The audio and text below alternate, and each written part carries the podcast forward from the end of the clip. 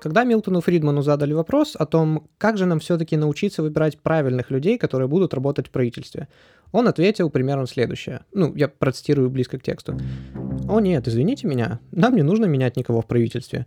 Мы должны понять, что главное для конгрессменов — это быть избранным. Поэтому они пытаются купить голоса и соревнуются друг с другом за избирателей. Один и тот же конгрессмен спокойно начнет голосовать за совершенно другой закон, если он поймет, что для него это политически выгодно.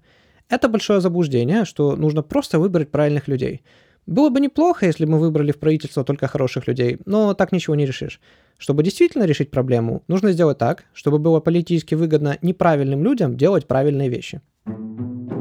И нет, этот стата дальше в выпуске нигде появляться не будет, как это обычно бывает раньше. Я просто решил, что лучше подытожить одной какой-то интересной цитатой весь выпуск, потому что из полтора часового выпуска трудно выбрать что-то, что могло бы хорошо показать, в чем будет его суть. Здравствуйте, дамы и господа, и добро пожаловать на подкаст Фернадо. С вами Александр. Сегодня мы поговорим о книге, которая называется «Голая экономика», и ее автор э, Чарльз Уиллен. И как, если обычно стараюсь хотя бы какое-то такое целостное повествование держать, то сегодня это, скорее всего, будет топ-20 интересных фактов об экономике.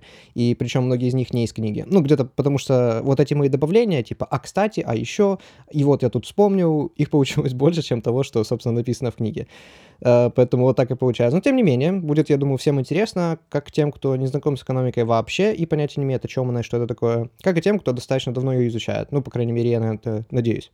Так вот, я, я честно старался удалить все лишнее, но в итоге получалось. Я удалил одно приложение, предложение, дописал три. Удалил одно, дописал три. Пытался объяснить все достаточно просто, но лаконично. И как? Ну, получилось, как получилось. Могу лишь сказать, что как не бойтесь перематывать и переслушивать многие моменты. Более того, переслушивать вообще весь подкаст, потому что, ну как, я сам уже знаю, что когда его дослушаешь до конца, вот как я только что сделал, уже забывается практически половина идей, если не больше, о которых я в нем говорил. Ну, не говоря уже о понятиях, которые ну, вспоминал и так далее. И как, несмотря на то, что этот выпуск будет своего рода фундаментом, ну, почва, которая подготовит вас ко второму, э, второй части, тем не менее вы узнаете много интересных фактов и, возможно, моделей мышления, которые раньше не использовали. И так как этого требует следующая тема, сегодня я сосредоточусь чуть-чуть больше на международной торговле. Ну и мы должны понимать, что сегодня, в принципе, это не только одна из важнейших как, атрибутов политики, скажем, наверное, и вообще экономической системы каждой страны, но и то, что непосредственно влияет на наши с вами доходы и уровень жизни. Именно поэтому об этом стоит поговорить. Поэтому необходимо иметь хоть какую-то такую базу понимания, как работают свободные рынки и торговля. А в следующей же части я постараюсь показать для многих, ну, кто слушает совершенно новую перспективу и сторону понимания торговли и, как следствие, морали. Потому что, ну, все мы слышали о том, что вот бедные китайские дети там или Бангладеш шьют тапки по 12 часов в день за гроши. И в следующем выпуске, имея базис сегодняшнего, мы поговорим, почему, ну, полагаясь опять же на то, что написано в книге, нет ничего хуже, наоборот, чем благодаря протестам, там, допустим, перестать покупать продукцию таких компаний, а, заставить компании закрыть эти заводы, там, начать платить этим людям в разы больше или улучшить их условия, ну, или там отдавать одежду, например, на благотворительность. Почему это плохо? Ну, как я сказал, это будет во второй части, а пока, что же такое экономика в принципе? Должен сказать, что когда записал это аудио, это все еще было до того, как вообще было, ну, слышно что-то о коронавирусе, а сейчас он в самом что ни есть разгаре. Ну, по крайней мере, на сегодняшний день это самый разгар, кто знает, может, там через полгода половина населения Земли вымрет, и тогда вот это будет самый разгар. Ну, а может, про него вообще забудут уже через месяц, кто знает. Но как, кому интересно, потому что несколько подписчиков даже писали, спрашивали, типа, о, вы же в Китае, как там это. Если, как говорится, хотите услышать из первых уст, я пару слов о коронавирусе скажу в самом конце выпуска. Э, тайм-код оставлю в описании. Вот. Ну и про торговую войну Китая-США я тоже вообще не говорил, хоть мы говорим весь выпуск про международную торговлю, просто потому что, ну, слишком рано вообще о чем-либо еще говорить. Это как вот политика одного китайского спросили, которого зовут Джо Энлай, что говорят, как вы вообще думаете, какие последствия французской революции? Он просто сказал, что еще слишком рано судить. И вот, если человек не судит, как, если человек не берется судить то, что произошло больше, чем 200 лет назад, то глупо было бы сейчас там рассказывать, что и как э, насчет того, что происходит вот прямо сейчас в наших глазах. Поэтому эту тему не затрагивал вообще.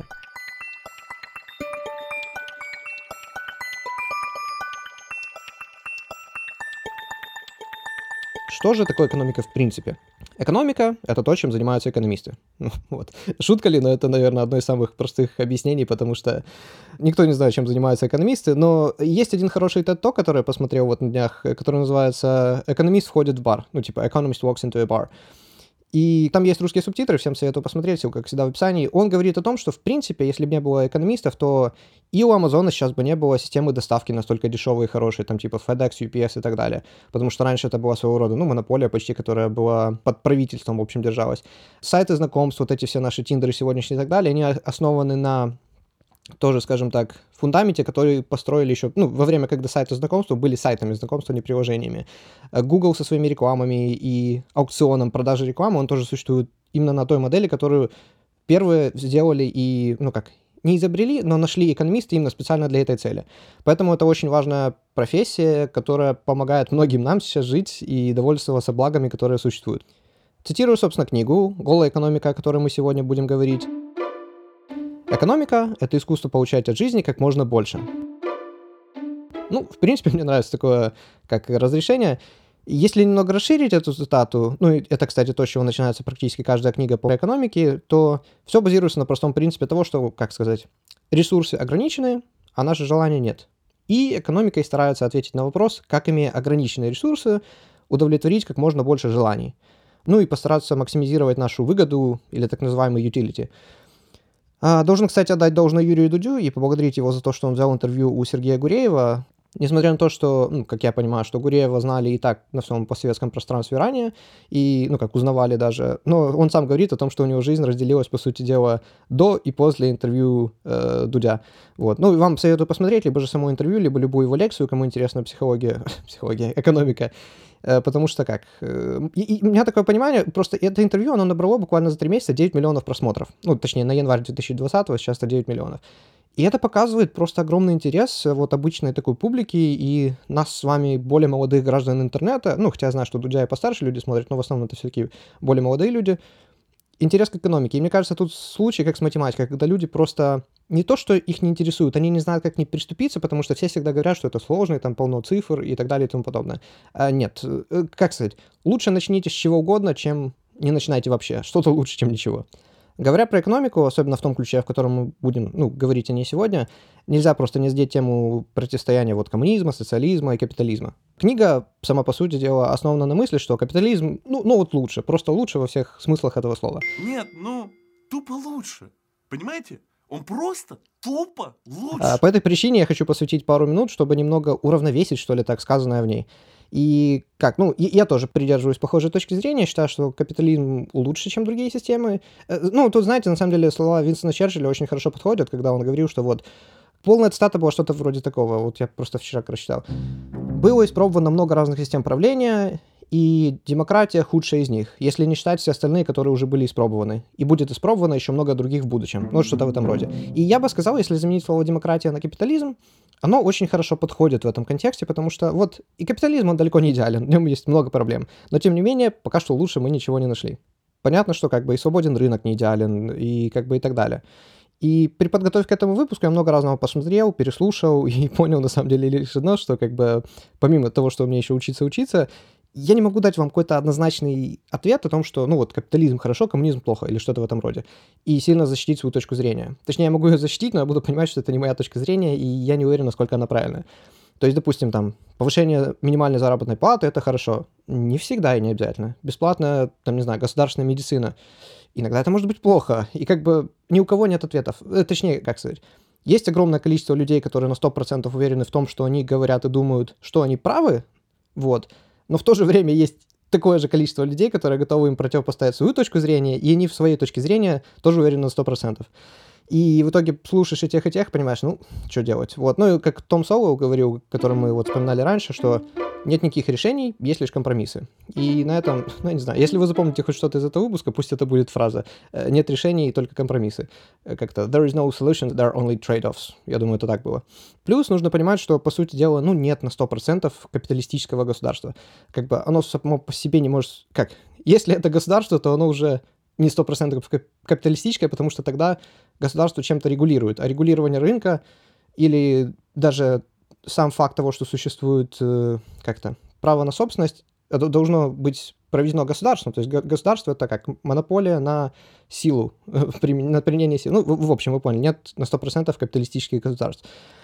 И все страны имеют, ну, просто смесь тех или иных систем. А были, конечно, и такие люди, как там Фридман, Милтон Фридман, э, которые не верили даже в то, что при провале рынка государство должно брать на себя обязанности, потому что провал рынка обычно происходит, когда это ну, сложно регулируемая система, и кто сказал, что у правительства получится лучше это регулировать, чем у других, потому что правительство это тоже люди сами по себе, при этом обычно это работает не особо эффективно. И тогда провал рынка может перейти в провал государства, который может в итоге обойтись еще дороже. Ну, опять же, как сильно не заостряйте внимание, мы еще как... Это такое предисловие, предисловие будет достаточно длинным, наверное, где-то четверть, если не треть этого выпуска. Дальше мы... Э, Все, что нужно будет разъяснить, я разъясню, не бойтесь. Перед тем, как продолжить, два слова вообще о том, что такое капитализм, коммунизм и так далее, потому что многие слышали эти термины, но не до конца понимают, ну, точнее, думают, что понимают, но не уверены на 100%. Во-первых, важные аспекты капитализма, ну, и того, чтобы он вообще работал, в принципе. Первое, это должен быть свободный рынок. То есть, э, ну, давайте так, свободный рынок, свободная конкуренция и право на собственность. Э, почему эти три вещи? Ну, есть много других, но это основные, скажем так. Это значит, я могу что угодно продавать кому угодно и по любой цене, которую я захочу. И это будет добровольный обмен, что очень важно. Добровольный обмен, благодаря которому обе стороны будут выигрыши. И при прочих равных, по идее, это все должно привести к... Ну, я же говорю, всем будет это лучше. Ну, и при свободной конкуренции через спрос предложения цена на товары и сервисы должна как бы сама собой выставляться на такой как бы happy... Ну, короче, на, на хорошую середину такую. И должна быть какая-то справедливая система, ну, я не знаю, в наше время это суды, не везде есть суды справедливые, но, скажем, в хорошем государстве это должны быть справедливые суды, которые не должны дать никому силу и у вас ничего отобрать. Это есть право на собственность. Говоря же про коммунизм, понятие владения отсутствует, ну, как таковое, потому что, как в коммунизме никто не может ничем владеть, потому что все вообще вроде как вода. Ну, точнее как, мы должны владеть только тем, насколько мы натрудились. А, потому что наш труд — это есть ценность, или то, что придает вещам ценности. Вот. И я больше сосредоточен на социализме, ну, который считается первой ступенью к построению действительно такого коммунистического сообщества, а, потому что он хотя бы реален. Вот, в то время как настоящий коммунизм никогда нигде не существовал. Ну, и эксперименты 20 века показывают, что, в принципе, наверное, это ну, утопия, которой никогда и нигде не будет. Э, если сказать про марксистско-ленинский устрой, то есть, опять же, мы берем Маркса, который, собственно, был таким, ну, отцом коммунизма в его понимании Ленина, который доработал, ну, не доработал, он свой взгляд применил на эту систему, опять же, начал социализм вводить. Э, наверное, стоит затронуть плановую экономику. То есть, если при капитализме цена и количество товаров определяются спросом и предложением, то есть, чем больше людей покупают, тем, значит, этот продукт более востребован. Значит, чем больше людей входит на рынок, больше его производят. И, соответственно, цена повышается, ну, опять, я не могу сказать, что снайпер... Э, э, неважно, в общем. Но при этом в социалистичном государстве все должно контролироваться, как и цена, так и количество товаров, какой-то центральной структурой, обычно, собственно, государством. И неважно, получается, как много или мало продуктов производится, ну и обычные жесткие рамки того, как много или мало нужно производить, э, и кто сколько готов вообще за них платить, за эти продукты, цена должна оставаться той, которую назначило государство. А, хотя, знаете, для того, чтобы была цена, для начала должны быть деньги. И кто застал Советский Союз, знает, что как можно иметь деньги и быть не способным ничего купить. Или вообще деньги не имеют роль, потому что все как отдается за талоны, то есть ничего не продается. Ну, потому что цена должна существовать только на рынке. Когда нет рынка, зачем тогда нужны деньги в принципе? Вот, ну и поэтому, грубо говоря, вот все попытки построить коммунизм обычно создавали лишь талоны, очереди, дефициты и черный рынок. Но зато Маркс считал, что такая система делает всех более равными, и как бы никто не остается зато голодным. То есть пусть все, допустим, намного беднее, но зато э, никто не лучше намного, чем остальные. Хотя это тоже спорно. В то время как при капитализме любая работа будет рабской, как он считал. Ну, насколько я думаю, он считал. Мне кажется, что это Маркс говорил. Потому что как, неважно, сколько я получаю в компании, все равно босс будет мне платить меньше денег, чем благодаря мне получит компания. А это несправедливо. Ну, то есть вы сами прекрасно знаете, если официант в ресторане, я работаю намного больше всех, и при этом я получаю меньше всех, в то время как босс, он работает, он может вообще не работать, приходит иногда, решает какие-то проблемы и уходит. Ну, понятно, что не все так просто, но грубо говоря. Вот, и даже если я там создам какую-то офигительную маркетинговую кампанию в этой компании, из-за меня придет, там, не знаю, тысяча новых клиентов, естественно, я не получу все деньги и все равно я получу меньше де- денег, чем мой босс. И поэтому любая зарплата, какой бы она низкая или высокая ни была, она считается арабской в какой-то степени. Вот. А если я не готов работать в принципе, значит, единственный другой выбор, который у меня есть, это идти умирать с голоду. Поэтому вот Маркс говорил, что в принципе сама суть вот этого устроя, что мне должны платить за работу, такой, ну, плохой. Хотя, понимаете, также можно с помощью обычной логики дойти до того, что коммунизм, ну или социализм, это тоже рабство. То есть, получается, если мы, да, даже, даже обычно там, если это налоги 30%, да, мы трудимся, и, по идее, все наши труды должны принадлежать нам, и мы должны ими полностью распоряжаться. Но, скажем, 30% своего труда мы отдаем государству. То есть мы работаем бесплатно и отдаем все свои труды кому-то другому. То есть мы этим никак не владеем. Значит, оно нами владеет. Получается, что мы рабы на 30%, а то и полностью рабы, если это как коммунистический устрой, где никто ничем не владеет, грубо говоря. Это говорилось, вот есть такой хороший курс, называется Justice, это курс лекций по философии, который Гарвард опубликовал еще 10 лет назад на YouTube. И если... Ну, его ведет Майкл Сэндл. И я о нем узнал, потому что Вердайдер недавно начали переводить их на русский. Пока что они перевели только 7, ну, возможно, уже больше, когда вы это слушаете. Или, если у вас хороший английский, то можете все 19 прослушать на английском. Э, называется просто Justice Гарвард, и вы сразу найдете. Или же Справедливость, курс, и вы тоже сразу найдете. Я ссылку оставлю в описании, ну или как минимум название. Um, но при этом, знаете, я должен сказать, что при более детальном рассмотрении я понял, что вот этот ваш Маркс, он как бы был намного умнее, чем многие ему как-то give him credit for, то есть чем его описывают, что ли, короче. Ну, в общем, э, огромное количество современной критики, которая направлена против него, он сам же и описывал, и иногда соглашался, иногда противоставлял аргументы против нее в своих же писаниях еще при жизни. Вот, поэтому, как минимум, на сегодняшний день я больше не буду, как я уже не придерживаюсь мысли, что Социализм это пусть не полностью, но по большей степени совершенно неудачный эксперимент, не работающий вообще в реальной жизни, и что это система, которая не может привести ни к чему, кроме там диктатуры, голодания миллионов смертей в конце и так далее. Потому что есть другие точки зрения, и как этих точек зрения очень много, с которыми трудно не согласиться. В то же время, ну, в общем, об этом немного дальше еще поговорим. Хотя и с Марксом как бы согласиться я еще тоже не готов, потому что вот есть такое английское, как, ну, тоже не часто употребляем, это Фридман говорил, что don't confuse will for the deed, то есть не путайте намерения с настоящими делами. То есть то, что Маркс хотел, чтобы все были равны, что он хотел, чтобы не было бедности, чтобы он хотел, что, ну, вот, вот эти все идеальные вещи, не значит, что та система, которую он придумал, реально должна к этому привести. Но и то, что мы сейчас имеем, еще тоже далеко от идеала. То есть для капитализма важно эффективно использовать капитал. То есть как это сказывается на благосостоянии других, это уже как бы сильно его не заботит.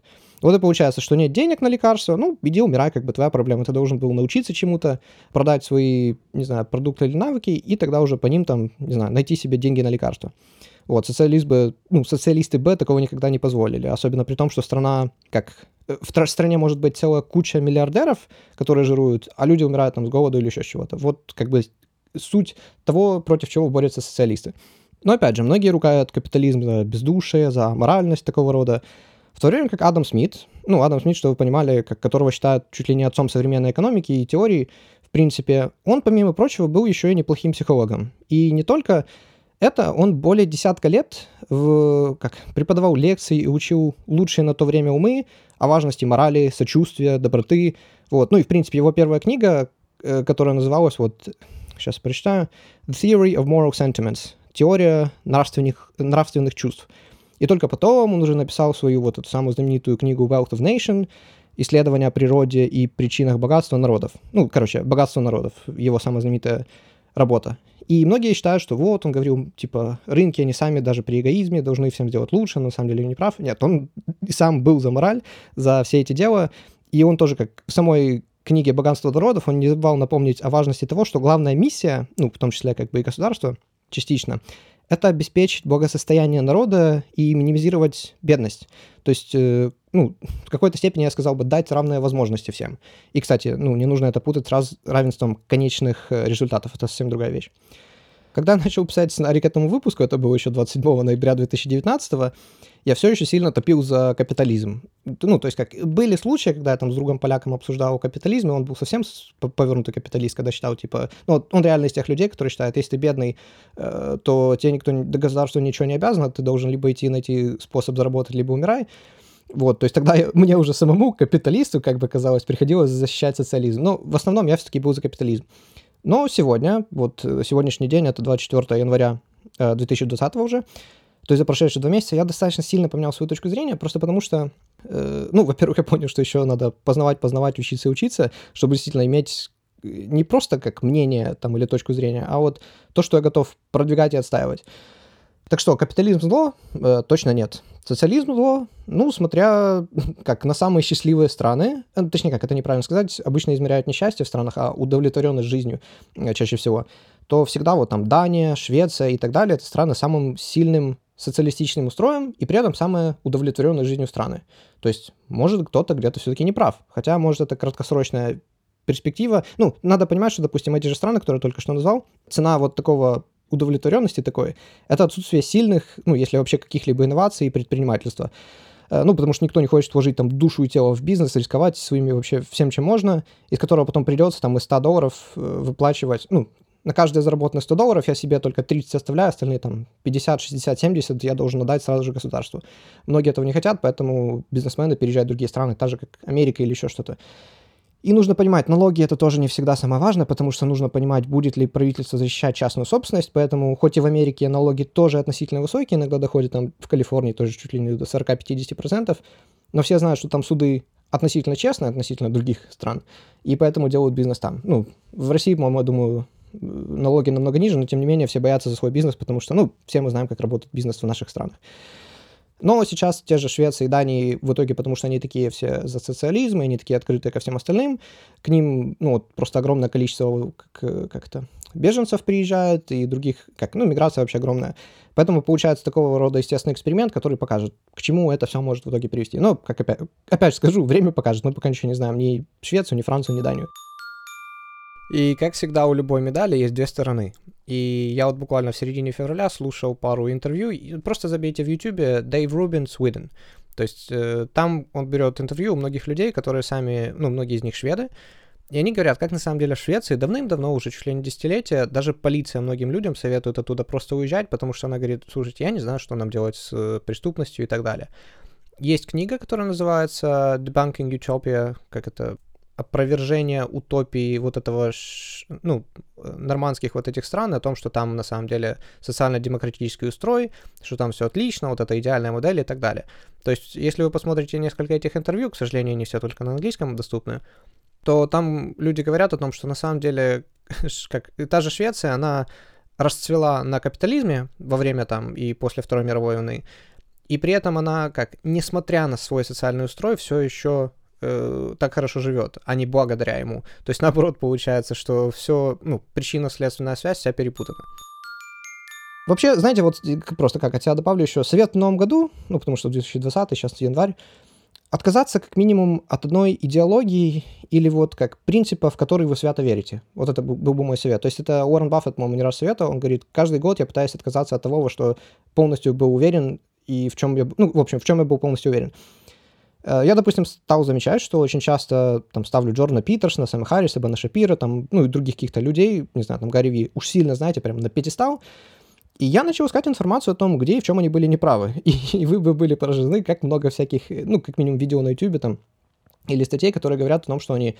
Ну, иногда это просто э, hate pieces. Ну, в общем, иногда это прям реально вещи, которые пропагандируют против них. И как иногда надо понимать, что да, конечно, особенно статьи, особенно какие-то популярные такие масс-медиа журналы, они будут всегда против таких людей писать. Но есть достаточно много видео, где там люди реально разбирают факт за фактом, что вот здесь Джордан Питерсон был реально неправ, и он говорил не только неправильную, но еще и потенциально опасную информацию. Потом я понял, что слишком негативно стал быть настроен против коммунизма и быть за капитализм. Я тоже начал читать и слушать, э, ну, чем хорош коммунизм и плох капитализм. Скажу ли я теперь, что вот, опять же, Джордан Питерсон там ужасный человек, как капитализм, капитализм зло? Ни в коем случае. Но как минимум, это теперь мне помогает фильтровать дважды и обдумывать вообще информацию, которая раньше бы, ну вот, просто незамедлительно утверждала мою уже сформировавшуюся позицию. Поэтому, опять, вспоминаем confirmation bias, то есть кто помнит, как это... В общем, то, что мы любим смотреть и слушать, только то, что уже подтверждает нашу точку зрения, и игнорировать все остальное. Э, Чарли Мангер, вообще вот партнер Уоррена Баффета, о котором я только что упоминал, он говорит, неважно, с кем вы ведете дебаты, спорите и так далее, вы должны быть в состоянии эм, противостоять той позиции лучше, чем ваш соперник. То есть, если вы спорите там с вегетарианцем, например, вы должны знать, почему вегетарианство лучше, чем все остальное, даже лучше, чем он. И только тогда вы можете спорить с ним, почему на самом деле вегетарианство это плохо с вашей точки зрения. Ну, например, это я так говорю. То есть он говорил, you have to argue better than the other side. Что-то в этом роде. А, не бойтесь, мы, мы вот-вот сейчас перейдем к, э, непосредственно к самой книге «Голая экономика». Вообще, почему я делаю это предисловие? Просто вы должны понимать, что дальше все, что будет говориться из книги, оно будет сделано с предположением, что умеренный капитализм и открытая свободная торговля лучше, чем все другие системы. Поэтому я как бы, ну, я сказал, хочу сбалансировать. И сделаю акцент на слово «предположим», ну, потому что, ну, чтобы вы понимали, как экономические теории, они строятся почти все на том, что предположим, что, предположим, что. Э, поэтому одна из самых вообще важных фраз, за упущение которой преподаватель может даже... Ну вот, вы все ответы полностью правильно написали, расписали, но вы забыли добавить при прочих равных, и он поставит вам двойку, просто за то, что вы забыли дописать эту фразу. Настолько это важно часто бывает в экономике. Ну или как на латыни ceteris paribus. Произношение не знаю, но типа того. И, и некоторые говорят ceteris paribus, кстати, некоторые все. По-моему, я в Google Translate проверял, это ceteris вообще paribus. Это, ну, на, на латыни при прочих равных условиях. Так вот, э, есть даже старые шутки про экономистов, типа там, э, предположим, что есть открывашка для консервов, ну, неважно, сейчас не об этом. Как должен согласиться, что в действительности я и сам часто ругаю экономику, да что ж там говорить, даже наши профессора нам не раз э, говорили прямым текстом, что многие модели вообще, в принципе, никогда прямо вот так, как они написаны в книгах, работать не будут. Ну, просто потому что сначала нужно предположить, э, точнее, предложить, что вот 5, а то и 10 разных факторов, внутри которых самих есть еще предположения, что они вот такие, и только тогда это будет работать. Ну и большинство из этих невозможно в, нашей, как в нашем реальном мире в принципе. Э, но не хочу сильно гнать на экономику, потому что как даже те, для кого точность кажется необходимостью, часто приходят, э, прибегают к такого рода упрощениям. То есть как ну, допустим, те же инженеры, да, казалось бы, инженеры, они должны прям вот все с точностью учитывать.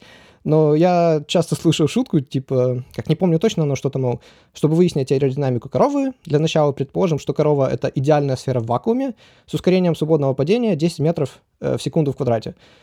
Вот. А для измерения ее окружности берем число π, которое равняется ровно 3. Типа, и вот они такие инженеры. Э, самое смешное, что осенью 2012 года я познакомился с одним ну, человеком, который действительно инженер, инженер, работает в компании, и я рассказал ему только первую часть шутки, что вот корова — это идеальная сфера в вакууме. Он уже тут же начал смеяться, как не себя, со словами типа «So true, man, so true, how do you know that?» Uh, типа, типа, откуда ты знаешь, блин, типа, реально так и есть. Вот, ну, это просто, чтобы вы понимали, что, да, экономисты любят упрощать и предполагать, но это во многом необходимость. И, как, к счастью, даже при этом многие модели более-менее работают. И эти упрощения, как, далеко не всегда, как вам сказать, и эти упрощения далеко не такие простые, как кажутся, потому что если мы не упрощали, тогда, ну, это было бы как теория хаоса, хаоса, когда вот если добавить там одну, два, три прочих равных, то все ломается, невозможно ничего предсказать больше, чем, ну, как погода, да, то есть мы можем предсказать даже с нашими суперкомпьютерами и так далее, ну, погоду мы можем, ну, на неделю, ну, на 10 дней вперед предсказать, даже там как спутники, которые высчитывают траекторию полета облаков и все в таком духе. Может, суперкомпьютеры, точнее, как квантовые компьютеры с нам с этим помогут позже, но пока еще рано. Так вот, иногда упрощаем, э, э давай, давайте так, вот, например, все слышали безработица выросла до 7%, да? И многие из нас, ну, раньше в том числе я, когда еще ничего не знал, представляли, что вот все работают, а 7% всех людей в стране, ну, исключая там детей и стариков, конечно, нет, то есть не работают. И я как не буду тут затрагивать U6, там, как Real Unemployment и так далее, это другая еще тема. Тут мы переходим в макроэкономику, в которой, ну, я не так силен, поэтому лучше перепроверьте мои слова, перед тем, как что-то кому-то уверенно там рассказывать или доказывать, но суть примерно следующая. Для начала мы должны понимать, что, ну, что такое рабочая сила, ну или так называемый показатель занятости. Как в России, так и в США этот процент равен примерно 63% населения. Ну, то есть, грубо говоря, всего-навсего 63% населения считается рабочим населением. Ну, это есть такой показатель занятости рабочей силы. И это 7% именно от этих 63...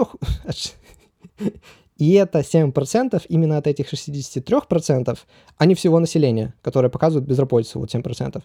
Что же делают остальные 37% населения? Ну, допустим, хорошо, там все, кто младше 16, старше 64, исключаются обычно, это понятно. А хотя если кто-то старше 65 и не может найти работу, хотя хотел бы, он, в принципе, не включен в эти, не включен, включен в эти 7% безработицы, ну, насколько я понимаю. То есть домохозяйки, инвалиды, те, кто там в тюрьме сидит или на службе, тоже, не, ну, тоже исключается. Логично. Но теперь переходим к интересному. Тут, опять же, как я понимаю, если человек уволился и перестал искать работу, ну и ничего не искал на протяжении последних четырех недель, то он исключается из рабочей силы.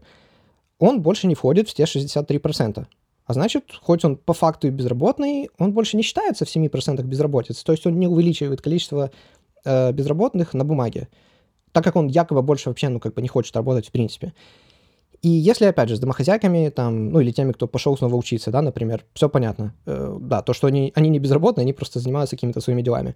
Но грубо говоря, если, допустим, я только что получил диплом, меня никто не взял на работу из-за отсутствия опыта, навыков, там, ну или моего вообще желания работать в принципе, после чего я просто решил вот сидеть, жить и вот сидеть на шее у родителей, и все.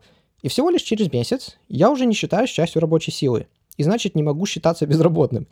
То есть, э, как, некоторые иногда включаются в безработицу, если они готовы работать, но их никуда не берут, но тут очень тонкая грань. Ну, то есть, вы, вы поняли, да, то есть, я сижу на шее родителей, но я не считаюсь безработным. С точки зрения экономики, опять же, ну, макроэкономики и подсчета, по крайней мере, прямого вот этого числа безработицы. Безработица тоже подсчитывается разными способами, есть разные как, формулы подсчета, и в некоторых из них это учитывается. Ну, неважно.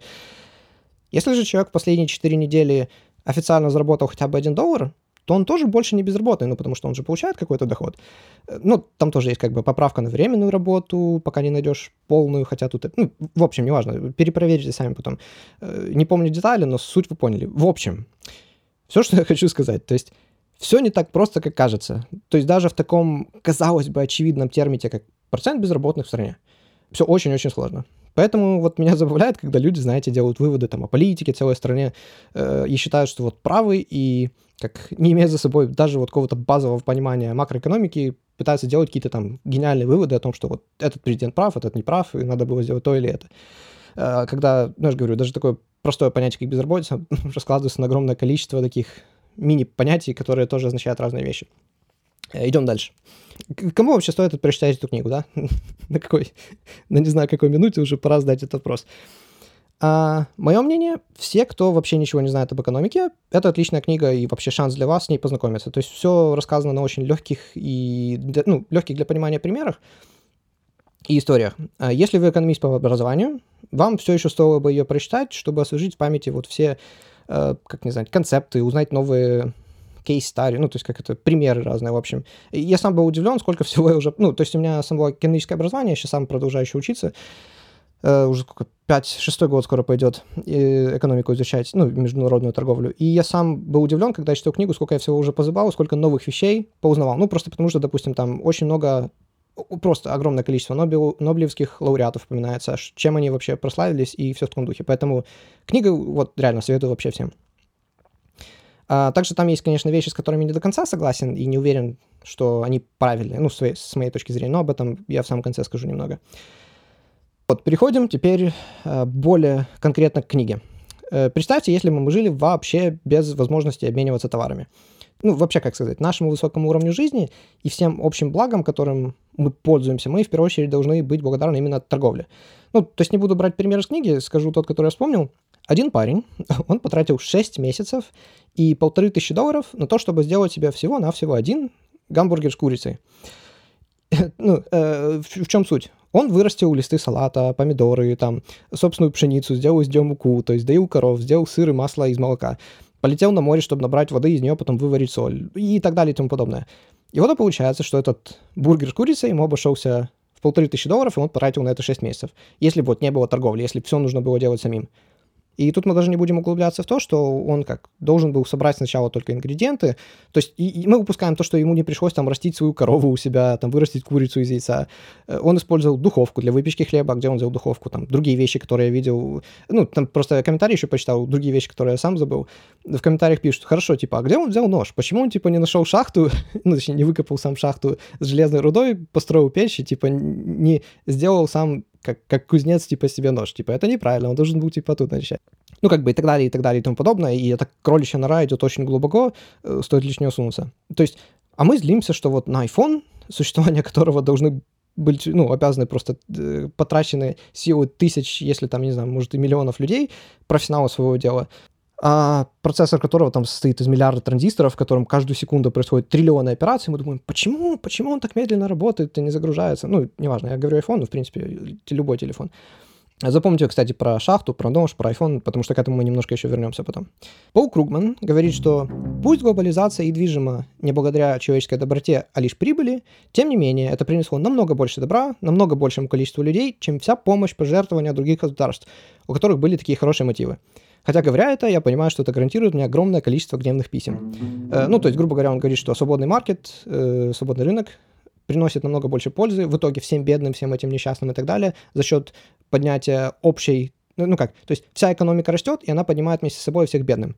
И все эти бедные, они вышли из за черты бедности, ну, вообще статистика э, просто поражающая за последние 20 лет, сколько, сколько людей вышло из-за черты бедности благодаря вот международной торговле. И это принесло намного больше доброты, хотя это было основано лишь на прибыли и на как-то на эгоистичности людей, Э, чем все вот эти там «мы поможем», «мы социалисты», «мы там э, начнем налоги вводить» и так далее. Хотя, знаете, это забавно то, что именно он и сказал эти слова, ну, по крайней мере, в книге цитируется именно вот эта его цитата, потому что вот в январе 2020 вышло интервью с ним э, на подкасте Artificial Intelligence, там этот русский парень, ну, он по-английски, естественно, говорит, он уехал, он в MIT работает, его зовут Лекс Фридман. И он говорил, ну, Кругман, вот этот э, экономист, он говорил немало о том, что он за глобальную бесплатную медицину в стране, за повышение минимальных зарплат, там, что нужно больше и щедро платить тем, кто потерял работу, там, родил детей и так далее. То есть забавно, что человек, который вот настолько за свободный рынке, он при этом настолько же и социалист, там, демократ или кто. Ну, за это ему наоборот. Плюс 10 очков Гриффиндору, грубо говоря, за то, что человек может видеть э, с разных точек зрения мир. Продолжаем. Вообще, глобализация, да, вот там я говорю, международная торговля, вот это все. Э, одним словом, это глобализация. Что это вообще такое? Простыми словами, это стирание границ. То есть я только на днях сидел в KFC, пил кофе и думал, вот я смотрю на стаканчик, ну, забудем про кофе, а сам стаканчик. То есть материалы для бумаги сделаны в одном месте, потом бумага сделана в другом, потом напечатали, сделали пигмент и краску в третьем месте, потом саму крышечку и материалы, то есть, опять же, там пластик для нее еще в каком-то месте. И в итоге, я не знаю, там сотни, если не тысячи людей работали над тем, чтобы дать мне этот стаканчик, и этот стаканчик мне обошелся там в пару копеек. Ну, или, в принципе, бесплатно. То есть стаканчик можно везде, где угодно попросить бесплатно. Ну, и там, естественно, сахар еще в каком-то месте, а пакетик для сахара еще в каком-то, и ложечка, мешалочка еще в каком-то. И, ну, опять же, то есть столько сотен людей просто часами работают над такими вещами, но за счет economy of scale, э, за счет ну, в общем, за счет делается так много товара, если разделить это на количество в итоге самого товара, это получается дешевле и дешевле и дешевле за единицу, чем больше ты его производишь. Это как называется? Вот я же говорю, economy of scale забыл на русском. Эффект масштаба или экономия на масштабе? Грубо говоря, в чем же на практике вообще появляются плюсы глобализации и международной торговли как таковой? В, в, в, чем, в чем вообще, почему это хорошо, а почему неплохо? А дальше я прям пойду по пунктам из книги. И вот для начала первый пункт, который приводится, это вот торговля должна быть полезной. И действительно, то есть торговля делают всех, кто в нее вовлечен, богаче. Важный пункт. Всех, кто вовлечен. Поэтому многие страны, которые закрыты от торговли, они беднуют, если это, это ну, можно так сказать. Автор приводит интересную стату Абрама Линкольна, что когда ему посоветовали купить железные... Китайский акцент рвется, железные. Точнее, это японский акцент. Ну, неважно, когда Абраму Линкольну посоветовали купить железные рельсы у Британии, ну, чтобы закончить постройку железной дороги у себя, ну, потому что у Британии это будет купить намного дешевле Линкольн ответил, как мне кажется, если мы купим рельсы у Англии, то мы получим рельсы, но у них останутся наши деньги. Но если мы построим рельсы здесь, то у нас будут и рельсы, и деньги. И все бы хорошо, но вот только как? Я думаю, вы понимаете, в чем проблема такого рода мышления. То есть, ну, возвращаясь опять же к примеру нашему про бургер, зачем мне покупать хлеб в магазине? Я могу вырастить свою пшеницу, собрать ее, перемолоть в муку, сделать тесто и испечь хлеб. Тогда у меня останутся и деньги, и хлеб. Ну, вы поняли, да? Вообще, многие страны в свое время как действительно придерживались такой политики и пытались сделать вот все, чтобы максимизировать экспорт и минимизировать импорт, э, чтобы вот там все золото и серебро оставалось внутри страны. А что далеко не лучшая стратегия, как в примере с рельсами, это, ну, вообще, как мне кажется, это, наверное, одна из таких причин, по которой многие до сих пор не понимают, почему просто взять и напечатать больше денег и раздать бедным, и тогда не будет бедных. А, нет, давайте просто скажем так. Ну, э, это очень долго, трудно объяснять. Я немного задену эту тему чуть позже в этом выпуске, но нужно понимать, что деньги сами по себе не стоят ничего и не значат. Поэтому нельзя так сделать. Э, ну, то есть, как сказать, в конечном счете, помимо того, что деньги держатся вообще на доверии в наше время, то есть нет под ними ни золотого стандарта, ничего, их стоимость определяется, ну, наверное, как грубо говоря, то есть общей продуктивностью потраченной энергии людей, которые за них работают. Вот. Если вы ничего не поняли, не волнуйтесь, я отдельно когда-нибудь об этом расскажу. Говоря про рельсы, хочу сказать, что ну, раньше, когда люди и правительство вкладывали огромные ресурсы вот в те или иные проекты, там ту же железную дорогу, если это в итоге оказывалось пузырем, ну и в конце который должен был лопнуть, естественно, то у нас хотя бы оставалась сама железная дорога, которую ну, построили за эти деньги, и можно было ее продолжать использовать то время как сейчас миллионы, то и миллиарды долларов просто крутятся вот туда-сюда на всяких там деривативах, на, э, как это... Знаете, я тут еще пытался объяснить пару каких-то там, что такое деривативы, какие-то финансовые инструменты и так далее, но я понял, короче, я даже не буду пытаться, потому что это все... Ну, во-первых, это очень сложно, во-вторых, э, я на русском даже половину названий не знаю, там всякие как-то uh, culturalized debt obligations, там credit default swaps, там всякие, как, опять же, шортинги, лонгинги, фьючерсы. Короче, если хотите вот про эти какие-то вещи узнать, во-первых, из этого всего произошел, по сути дела, кризис 2008 года. Один из лучших вообще фильмов, который всем стоит посмотреть в этом плане, это The Big Short, который называется «Игра на понижение». Вот. Второй по, по значимости фильм называется Inside Job. Э, Инсайдеры — это документальный фильм второй. Он тоже офигенный, и после этого ты такой просто посмотрел, думаешь, блин, в каком как коррупционном все-таки ужасном мире мы живем. Даже Америка тоже. И третий, который, ну, тоже может кому-то понравиться, это Margin Call, предел риска. Э, я не скажу, что там везде все прям объясняется, но, по крайней мере, может, у вас будет какое-то намного более хорошее понимание таких общих тем финансов, вот этих финансовых инструментов, как что там, на что кто играет и так далее. А, вот, вспомнил, вот думаю, чего-то не хватает. Э, посмотрите лучше вместо Margin Call Too Big to Fail. То есть, э, ну, перевели его слишком крут, чтобы... Слишком крут для неудачи, что, наверное, не самый хороший перевод в плане того, что too big to fail на самом деле имеет достаточно определенное значение, чаще в плане, типа, слишком большой, чтобы обанкротиться. Ну, перевели как перевели. Это вот тоже про 2008 год, про кризис, но со стороны, с точки зрения самих банкиров и как они пытались спасти себя, там, экономику и так далее. Э, тоже лучше, чем marginal call. И да, как обычно, просто посмотрите, на какой минуте подкаста вы сейчас находитесь, и найдите ее в описании подкаста, и там будут названия всех этих фильмов, как на русском, так и на английском. Вот, и компании банкротятся, пузыри лопаются, а люди остаются без работы, да вот только после этого не остается ничего, что можно было бы использовать. Это большое, наверное, изменение последних десятилетий. Ну, то есть, ну, конечно, какие-то разработки остаются, но это совсем не то. То есть, допустим, домены сайтов в свое время, там, дотком бума в 2000, в 2000-х годах, там, тратились просто миллионы, люди скупали все домены возможные, там, не знаю, там, собака.ком, код.ком и так далее, там, doors.com, чтобы сайт, который будет продавать двери, э, выкупил потом за большую сумму у них этот сайт двери.ком. И самое смешное, ради интереса зашел, и такой сайт сейчас бесплатен, ну, не бесплатен, но можно купить прямо сейчас, doors.com, то есть двери.ком. Хотя все думали, ну, сайты, они же конечные, а всем нужны будут сайты, и, естественно, компании будут готовы платить огромные деньги за то, чтобы у них сайт назывался именно вот как, ну, с их, ну, вы поняли, да? Так вот, э, на это тратилось миллион, а в итоге опять все оказалось пузырем, и деньги просто перераспределились богатым и непонятно кому. А продуктивности в итоге это никому никакой не прибавило, то есть поэтому это испарилось в какой-то степени. Э, возможно, ну, опять же, либо деньги осели там у богатых людей, либо... Э, вообще, знаете, вот что далеко ходить? Большинство из нас до сих пор живет в хрущевках. Ну, это возвращаясь к примеру, потому что раньше что-то делали, инвестировали, и в итоге хрущевки пережили уже сам Советский Союз и коммунизм. Хотя считалось, что... Ну, кстати, вот это... Я не уверен на 100%, но я так понимаю, что это миф, то, что их строили временно. То говорят, вот, хрущевки рассчитаны только на то, чтобы жить в них 25 лет, а потом они уже непригодны для жизни. Нет, там по-другому было. Насколько я понимаю, опять же. То есть считалось, что как? Они их построили там в каком-то 50-м, 54 годах, не помню. И считалось, что вот через 25 лет, уже там к 80-м, 90-м, коммунизм, до, э, ну как, до коммунизм достигнет своего величия, и вот люди, народа, они смогут позволить себе намного лучшее жилище, и поэтому хрущевки уже будут как бы не нужны. Но это так, опять же, как отступление. Возвращаясь к книге, далее Чарльз Уиллен развивает идею.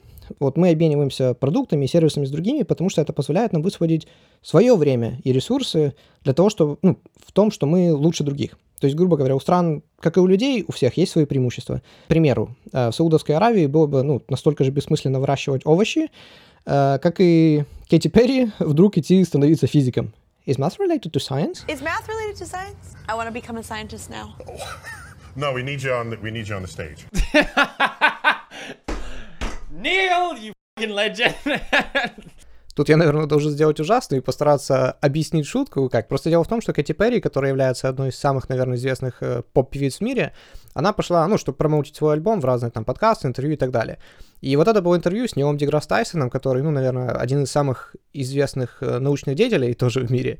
То есть он всегда про науку, про мышление и так далее. И тут она задает вопрос, типа, а математика связана вообще как-то с наукой?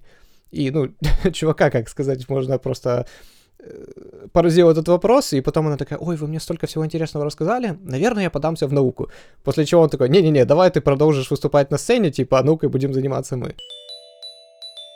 Вот мы обмениваемся продуктами и сервисами с другими, потому что это позволяет нам высвободить свое время и ресурсы для того, чтобы, ну, в том, что мы лучше других. То есть, грубо говоря, у стран, как и у людей, у всех есть свои преимущества. Это теория, которую писал еще Адам Смит, опять, которую мы уже, о которой мы вспоминали, и она называлась «абсолютное преимущество». То есть, если я в чем-то лучше, чем все остальные, тогда мне стоит заниматься только этим. По словам лучше, опять же, подразумевается чаще всего продуктивность. То есть, грубо говоря, если есть 10 человек, среди них номер 4 при прочих равных просто позволяет, э, производит больше деталей, чем все другие в день, то значит он лучший, он самый продуктивный. И если я все время трачу на производство вещей, в которых я лучший, естественно, у меня их будет ну, просто в десятки, если не сотни раз больше, чем мне когда-либо понадобится для того, чтобы использовать лично. И весь вот этот оставшийся остаточный товар я буду обменивать на то, что производят остальные, кто лучше, чем я в своем деле. И тогда мы как бы будем обмениваться и получать оба выгоду. Ну, то есть идет такой abundance, то есть э, больше и больше вещей, которые всем нужны.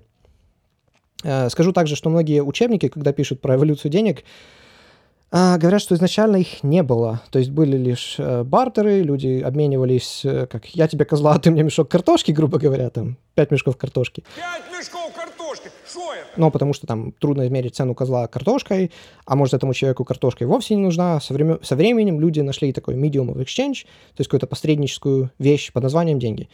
Но дело в том, что как бартер всегда описывается как изначальный и традиционный период, достаточно длительный времени, и только потом якобы появились деньги. Но вот недавние исследования говорят все больше о том, что никогда в принципе не было, э, никто ничем не обменивался вот в таком прямом понимании, как это описывается, и деньги были всегда и у всех, по сути дела. Ну, если мы говорим, конечно, о совсем маленьких группах людей, то там все скорее базировалось на таких подарках друг другу. Ну, то есть, если я сегодня там забил оленя, то я делюсь со всеми. Но в следующий раз если только я постоянно охочусь на оленя, а человек, который постоянно только ест, ест, ест, но ничем не делится, и сам ничего не приносит, ну, тогда мы его выгоним из племени. Ну, грубо говоря. Когда общество маленькое, то это можно все держать в голове, и все примерно друг другу знают, что кому что должен, и что кому-то может отдарить, подарить и вернуть. И поэтому это как является на самом деле, э, то есть никто не вел точный счет, дарить и отдавать долг спустя какое-то время было, ну, там, своей помощью, например, являлось базой нашего общества. И, ну, поэтому мы настолько сильно склонны к этому психологически. То есть есть так называемый reciprocity bias, то есть когда ты чувствуешь, что ты должен всем остальным, когда кто-то должен, э, когда что-то дал тебе. Когда мы начали же развиваться, ну, почти сразу появились аналоги денег. Ну, когда общество начало расти больше каких-то там 150 людей, скажем. Это так называемый номер Денбера. То есть обычно люди не способны иметь одновременно количество связей больше, чем со 150 людьми. Ну, именно таких хороших, относительно дружеских связей. То есть это такой практически лимит нашего мозга. А, ну, потому что мы должны еще думать про каждого из друга и про его друзей, и про его родственников что-то знать. И если мы так всех проанализируем, это уже 10 тысяч человек получается. Если там мы добавим еще одного, двух, трех, там, не знаю, 200 человек, то это уже слишком много, наш мозг просто не успевает это все обработать. Как, кстати, дополнительный факт, самая первая найденная письменность, кажется, у шумеров было, это было не что иное, как такой примитивный бухгалтерский учет. То есть я тебе дал там столько-то зерна, э, и этот человек там должен или имеет столько-то денег. Ну, что-то в этом роде. То есть так и зародилась письменность, чтобы помнить просто кто кому сколько чего должен. Я это вычитал в «Сапиенс», этот, который Ювал Нова, Нова, Нова Харари написал. Вот. Ну, а что, если в силу обстоятельств, допустим, иногда мы просто вот, ну, не можем быть особо продуктивны или там лучшие ни в чем. Ну, бывает же такое, правда? Во-первых, тут я добавлю, если мы берем не страну, а людей, не нужно сразу списывать себя со счетов. То есть многие, в том числе и молодые люди, думают, что вот им нечего никому предложить взамен, особенно влиятельным людям. Э, в какой-то степени и да, и нет. То есть э, вы бы были удивлены, если бы знали, сколько когда-то никому неизвестных, непонятно кого, попадали под крыло разных директоров компаний, там, э, просто потому что они вот тратили немного времени на изучение того, чем, что и как там живет компания, там ее основатель, узнавали какие-то вещи, опять же, делали какие-то небольшие подарки, такие личностные, которые показывают, проявляя заботу, находили, возможно, там 2-3 проблемы, которые они могли решить для этой компании. Опять же, просто что-то, что они знают, потому что со стороны всегда виднее. То есть это прикол многих адвайзеров, так называемых, которые, точнее, консалтингов, да, то есть он приходит в компанию, и все, потому что там так давно уже... Э, это как в старом, как это, шутки про рыб. То есть две молодые рыбы плывут, и мимо нее проплывает рыба постарше, такая, эй, ребятки, как водичка? И они смотрят друг на друга, типа, что такое водичка? Ну, потому что рыбы, когда живут в воде, они не понимают, что они живут в воде. Также в компаниях часто, когда со стороны смотришь, можешь увидеть проблемы, которые ты мог бы быстро решить, или ты не привязан психологически ничем, что ты не боишься, что начальник уволит, там еще что-то, поэтому можешь их решить. Так вот, и такие люди, они просто отправляли пару там имейлов, ну, иногда один имейл, иногда и десяток, может, описывали, какую проблему они нашли, и, возможно, даже бесплатно прямо в письме присылали ее решение, И все. И просто так их уже приглашали на работу в компанию, давали, там, не знаю, э, зарплату, должность и все в таком духе.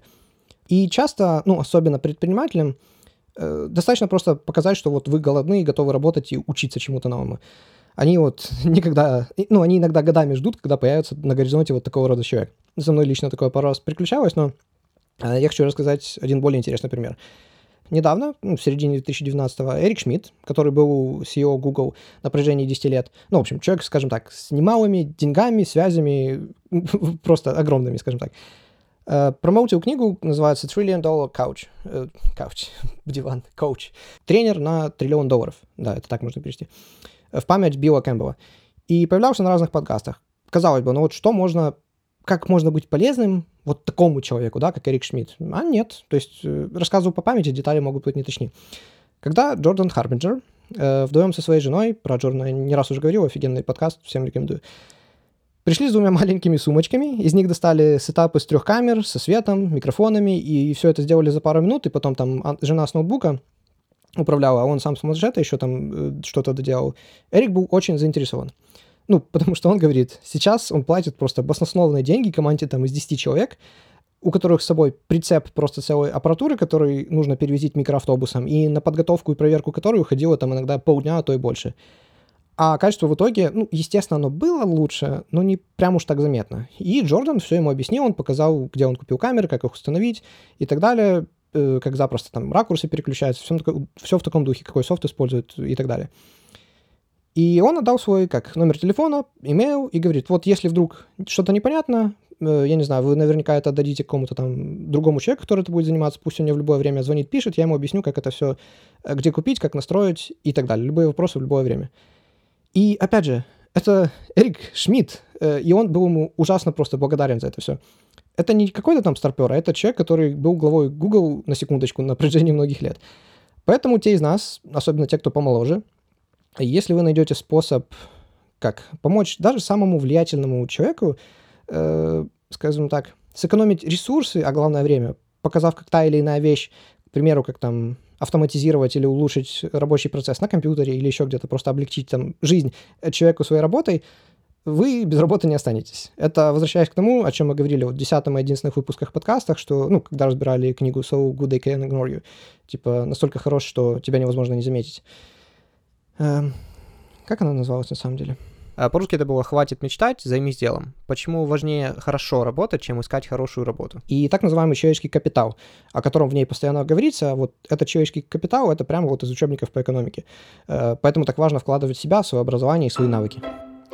Автор задает вопрос, вот что, например, там, не знаю, Бангладеш может предложить США, да? То есть если мы возьмем пару американских инженеров с учеными степенями, они очень быстро, без проблем наладят производство, там, не знаю, высококачественной обуви, например, ну, потому что они в этом процессе понимают намного больше, чем большинство не особо образованных, простых там бангладешских рабочих. Зачем тогда Америке импортировать обувь, ну, оттуда вообще, в принципе? Дело в том, что эти американские инженеры, они при этом еще и хорошо разбираются в дизайне и постройке коммерческих лайнеров, ну, э, самолетов. И потому что они в этом лучшие, то есть максимальную выгоду, ну, в расчете на потраченное ими время, они получат именно при производстве самолетов. И вот и получается, что каждая футболка или там пара обуви, которую они импортировали из Бангладеша, освобождает им еще больше времени для занятия самолетами. Продуктивность — это то, что делает нас богатыми, а специализация — это то, что делает нас продуктивными. Тут хочу добавить немного про гиперспециализацию, потому что то, к чему мы ну, на сегодняшний день пришли, то есть это то, что ну, это вообще то, о чем я часто думаю, вот если бы, насколько мы на самом деле уязвимы, да? То есть мы привыкли, что мы нажимаем выключатель, и появляется свет. Что мы приходим в магазин, и полки всегда полны продуктов. Ну, хотя тем, кто жил при Союзе, застали обратно, но неважно. Ну, и сейчас вообще там в Венесуэле там тоже ужасы происходят. Ну, допустим. И раньше люди умели вот все делать своими руками. И подремонтировать что-то, и там сварить, и часы отремонтировать. И там, ну, с электричеством, электроникой покопаться, и все в таком духе. Сейчас же, как нам кажется, это все уже ну, вот не нужно. Ну и с точки зрения экономических теорий, это действительно ведет к увеличению продуктивности. То, что мы слишком такие специализированные только в своем деле и лучше в своем деле. То есть распределение труда абсолютное и... Absolute advantages and comparative advantages. То есть есть две теории абсолютных преимуществ и другая теория сравнительных преимуществ. Но это лишь потому, что все так хорошо работает. Если завтра из-за ну, забудем там вообще, вот возьмем что-то такое глобальное, вспышка на Солнце. Э, вспышка на Солнце, направленная на Землю, у нас будет направлена на нас, и перегорит просто вся инфраструктура. что, кстати, более чем вероятно и практически непредсказуемо. И мы, скажем, на очень долго остались бы без электричества.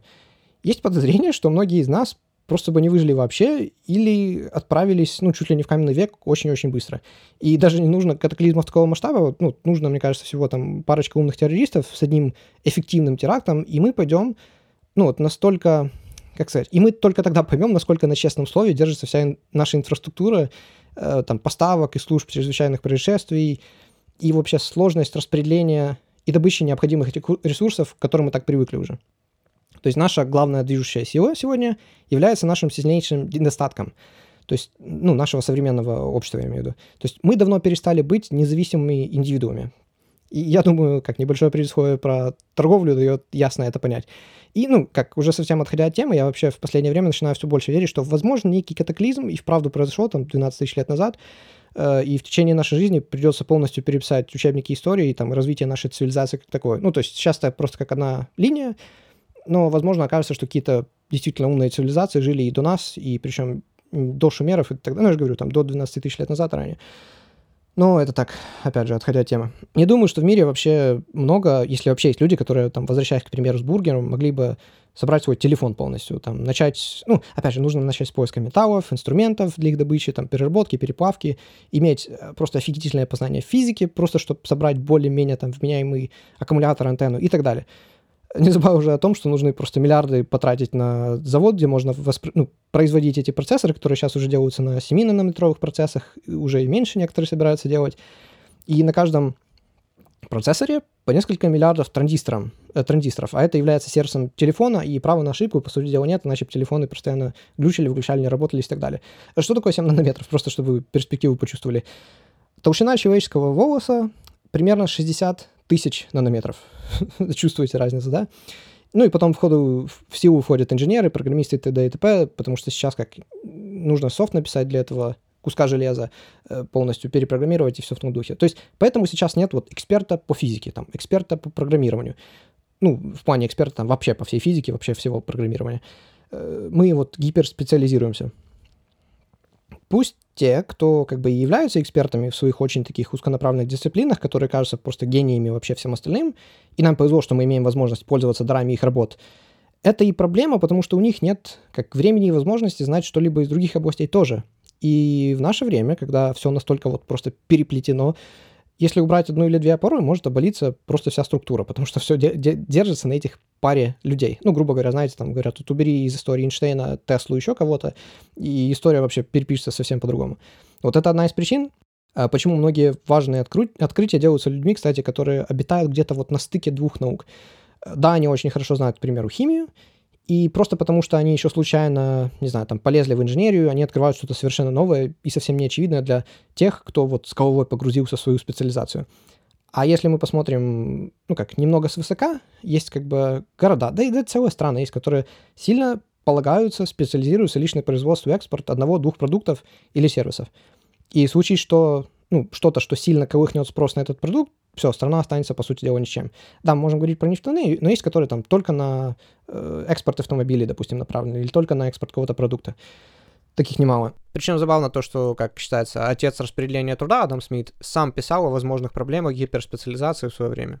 Вот и получается, что просто за счет, ну, во-первых, роста населения, скорости передачи и доступности информации, а также других факторов, мы давно стали своего рода коллективным разумом. То есть мы не сильно отличаемся от какого-то э, суперкомпьютера, который с кучей транзисторов, и каждый из нас сам по себе транзистор. А, в общем, я тут перефразирую просто, то есть, грубо говоря, человек каждый состоит там из триллиона клеток, из еще триллиона бактерий, которые проживают в нем, и как бы мы точно не знали, вот, ну или там, не знаю, 86 миллиардов э, нейронов в мозгу, да, как бы мы точно не знали специализацию каждой клетки, где она находится, э, какая бактерия, как с которой взаимодействует, там, суть и как работает каждый нейрон, мы все равно не получим в итоге человека, как бы мы ни хотели. Так же и сейчас получается. То есть нас там 7 целых 8 миллиарда людей, кажется, проживает или сколько. Ну, в общем, скоро 8 миллиардов уже будет. Даже зная каждого человека, куда он и что делает, стремится, просто из-за того, как мы все вместе взаимодействуем, все настолько меняется, что невозможно предсказать и понять вообще суть нынешнего человечества. То есть мы своего рода поэтому и получаемся коллективным разумом, который зависит сам на себе.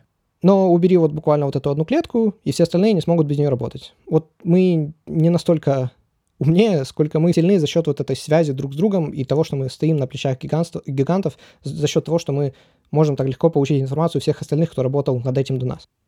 Это мне напоминает, на самом деле, старое выступление этого Джо Рогана, о том, насколько мы на самом деле все тупые просто, и как мало в мире умных людей, которые действительно понимают, что и как работает.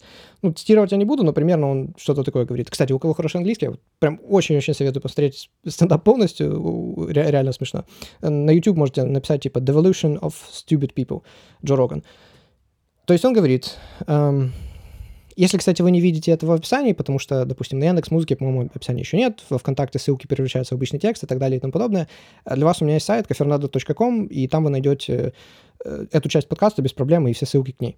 Так вот, Джо Роган говорит что-то по типу там, вот давайте на чистоту, все мы реально тупые. Он говорит, я, я, я, я тупой, и я это знаю. Но при этом даже я умнее многих людей, с которыми я общаюсь.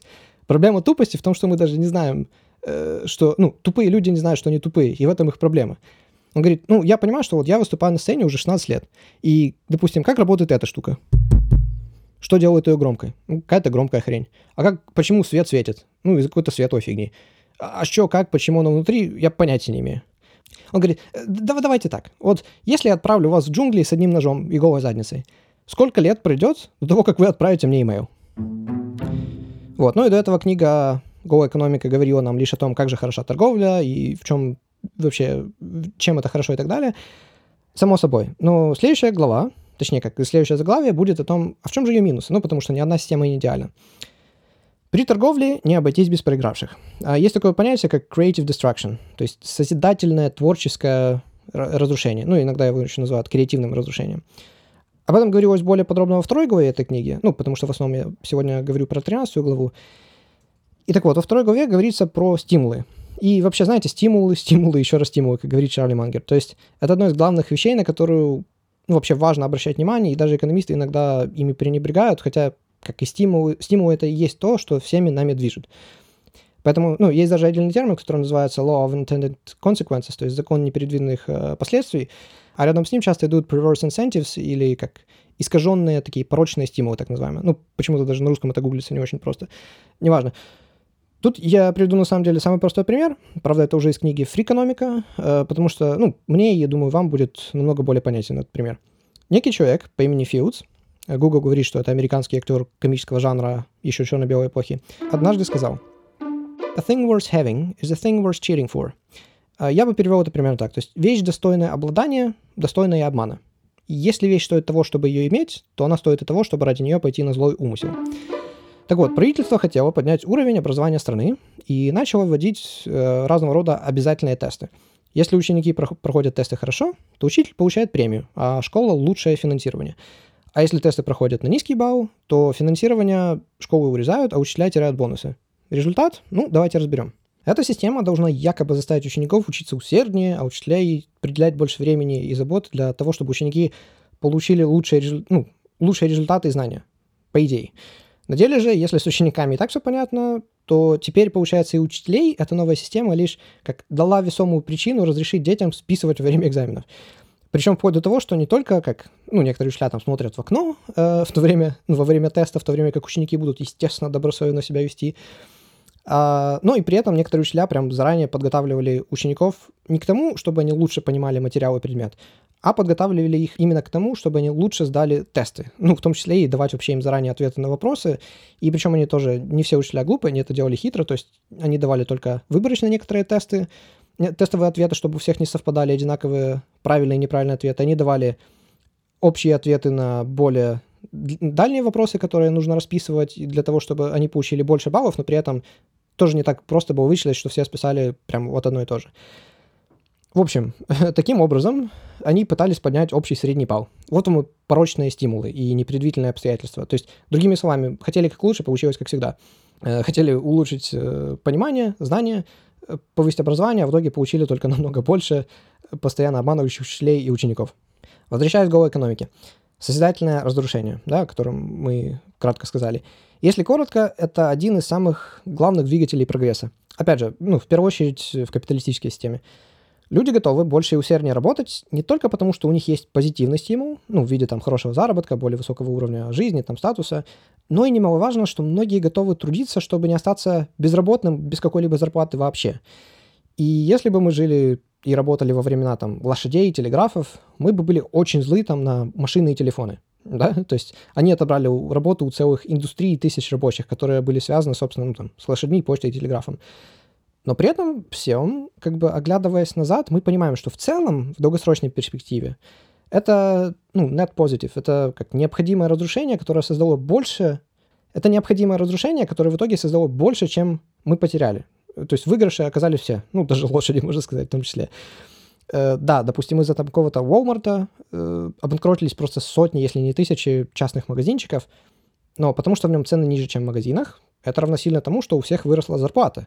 И поэтому люди, которые сами жалуются на то, что вот у нас теперь нет новых бизнесов, они при этом имеют возможность получить намного больше продуктов из вот этого Walmart. И это не говоря уже про все новые созданные рабочие места, потому что только в США на Walmart работает более 700 тысяч э, человек, а во всем мире это более 2 миллионов. Э, это, знаете, это из разряда говорят, вот, раньше хлеб был по 14 копеек. А, ну да, но и зарплаты тогда были, извините меня, 3 рубля. То есть почему никто не говорит, эх, помню, раньше вот зарплата была по 3 рубля, сейчас бы так. Хотя, знаете, шутка ли, белорусы недавно вернулись к чему-то подобному. Мне просто в тот период времени, ну, в тот самый момент, когда это все происходило, это в 2016 году было, повезло работать с белорусами, и они мне из первых уст, можно сказать, говорили, как это все было. Э, объясню, что было. Они деноминировали собственные банкноты на 10 тысяч. То есть, грубо говоря, вчера ты едешь в маршрутке и платишь за это 5 э, тысяч рублей, а завтра ты едешь в маршрутке и ты платишь 70 копеек. И думаешь, хм, что ж эта маршрутка так сильно подорожала? Ну и плюс у них впервые за долгое время, если вообще, когда... У них, по-моему, вообще копеек никогда не было, и это впервые, когда у них ввели копейки. До этого у них монет не было, были только купюры. Э, ну и цены, потому что они округлились, потому что раньше ты мог дать там, не знаю, 1 миллион 352 тысячи и 500 рублей, то теперь все округлилось до там 125 рублей, и, естественно, это теперь получилось намного дороже, потому что курс к доллару получился выше в какой-то степени. Ну, в общем, не буду опять же говорить, но то есть недавно это произошло, что белорусы вернулись к таким вот маленьким ценам по пару рублей буквально. Это вообще важный пункт, почему я застряю на этом своем внимание. Мы все привыкли в этом плане мыслить фиксированными цифрами, которые соотносятся лишь сами с собой. Хотя на самом деле цены, как и сами, как сказать, деньги вообще не важны. Важна вот purchasing power, их покупательская способность. Э, хотел сказать, знаете, про марки в Германии в период с 1919 по 1923 год, но увидел, что произошло в Венгрии, ну, гиперинфляция, и понял, что это даже интересно. В Венгрии, где в июле 1946 года была выпущена купюра в 1 секстиллион, то есть 10 в 21 степени.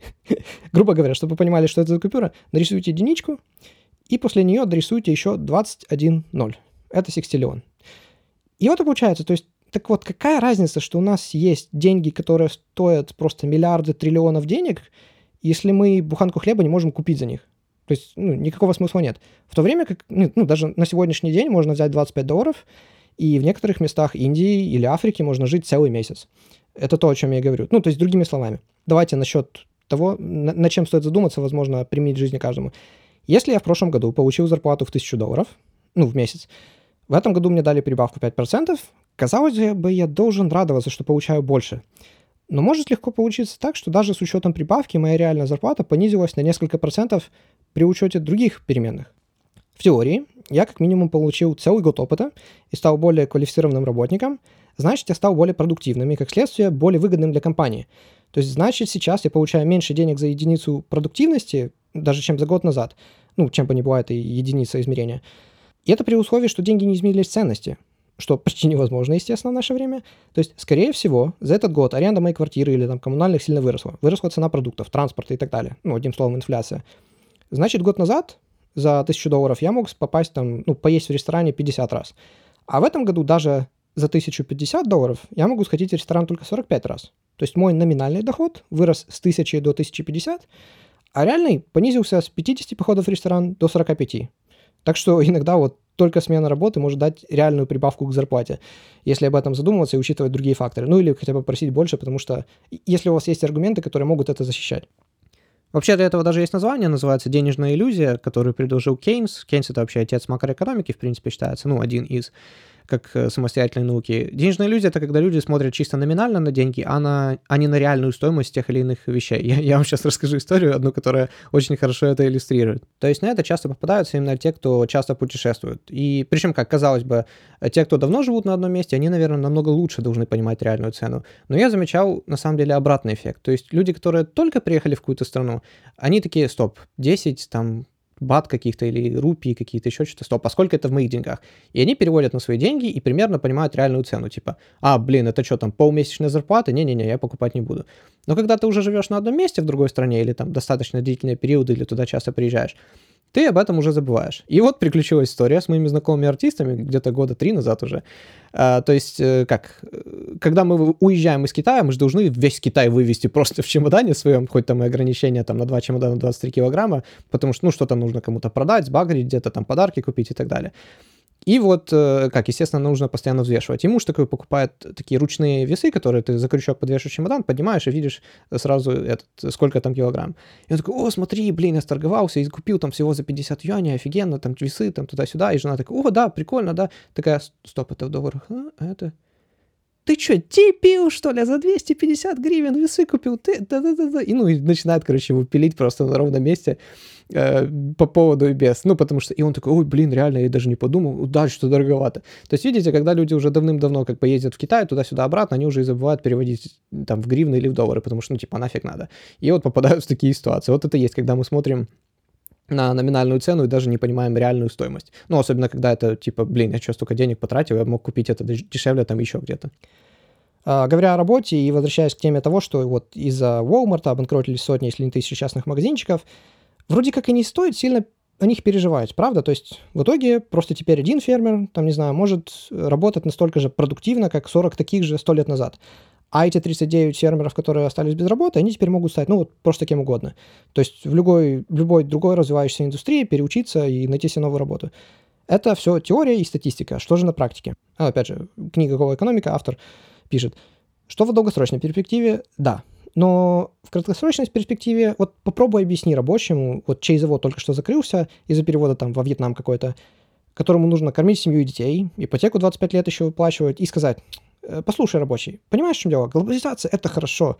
И в долгосрочной перспективе это вот одни плюсы вообще для граждан Соединенных Штатов. Да он просто, скорее всего, пошлет вас куда подальше, и на этом все закончится.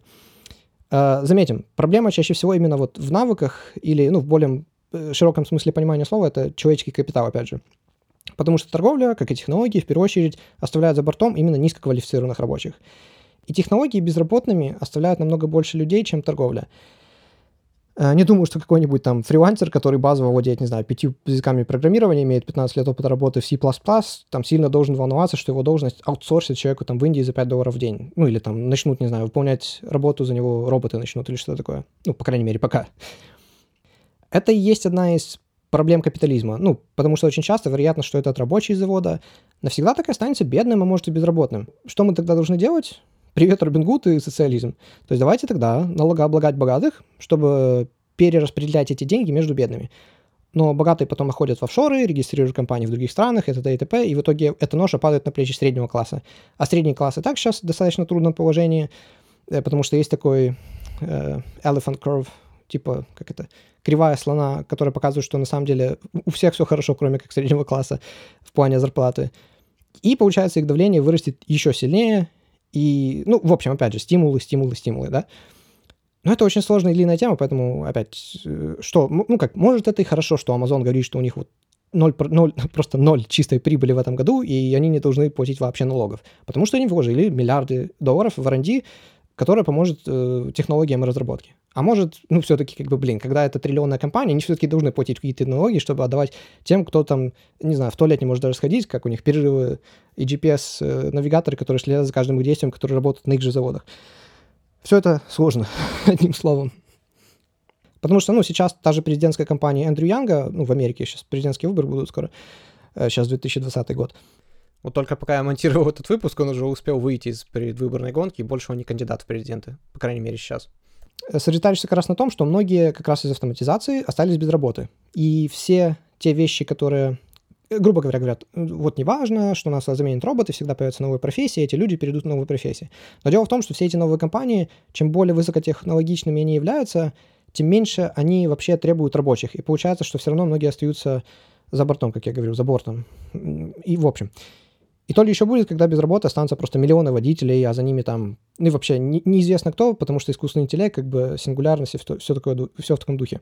То есть в то время как все деньги сосредоточатся в руках даже еще меньшего процента людей, и нужно будет полностью вообще менять систему того, как, с кого и за что вообще собирать налоги, чтобы тот, кто первый начнет зарабатывать реально просто триллионы благодаря искусственному интеллекту, делился, и как бы, ну, поэтому тот же Эндрю Янг, Илон Маск об этом часто говорит, хотят ввести UBI, так называемый Universal Basic Income, когда неважно кто ты, неважно что ты, если ты гражданин, тебе платят каждый месяц там тысячу долларов, например, вот, а ты уже что хочешь, что делать, хочешь работать, хочешь нет. То есть это должно быть безусловно, безвозмездно, э, неважно кто ты.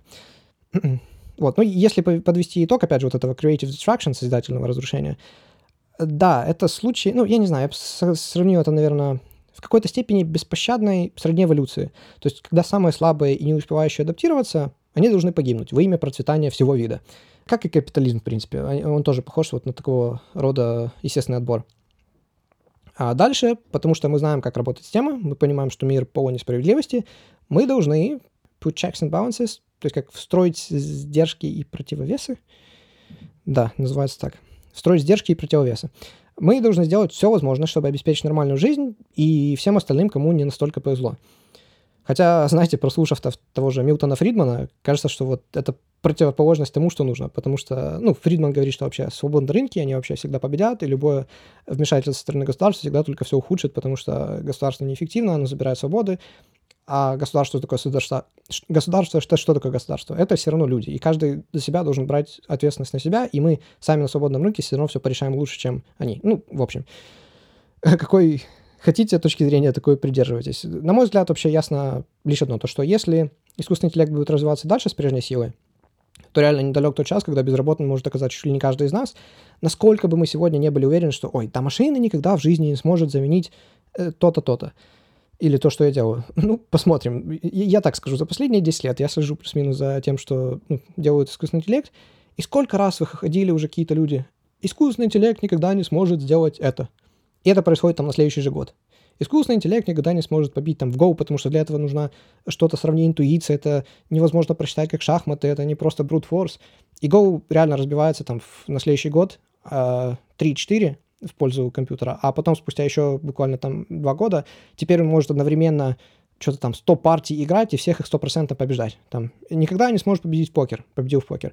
Э, там Дота следующая, 5 на 5. Да, он победил э, лучших игроков один на один, но никогда не сможет победить 5 на 5. Слишком много всяких штук. И вот 5 на 5. И Star... Ну, в общем, дело в том, что я к, тому, я к чему? Столько раз эти все так называемые эксперты уже говорили, что что-то никогда не может произойти. Они не говорили через 10 лет, через 20, через 30, они говорили никогда. И это происходило буквально в течение следующих пары лет. Кто знает, что может еще произойти, потому что не нужно забывать, опять же, про экспоненциальный рост, геометрическую прогрессию, когда мы думаем, что что-то еще очень далеко, это может оказаться вот прямо за углом. Но при этом многие реальные компьютерные эксперты в робототехнике, в строении, программисты, они говорят, что на самом деле это все равно очень узконаправленная вещь, которая хороша во многих вещах, но она очень реально далека от того, чтобы быть такой, как general intelligence искусственный интеллект не должен быть сверхчеловеком. Он должен быть лучше просто, чем мы с вами в тех или иных вещах. Чуть-чуть лучше. И тогда все рабочие, они сразу подумают, это дешевле, это лучше, зачем мне тогда люди? Люди спят, они едят, они устают, они расстаются с девушками и потом плохо работают, а, а компьютеры, они вот навсегда.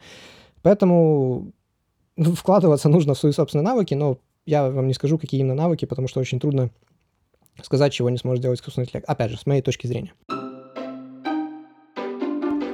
А, так, пока не забыл, две вещи, которые еще обещал. Первое, две вещи, с которыми я не согласен в этой книге, и второе про коронавирус.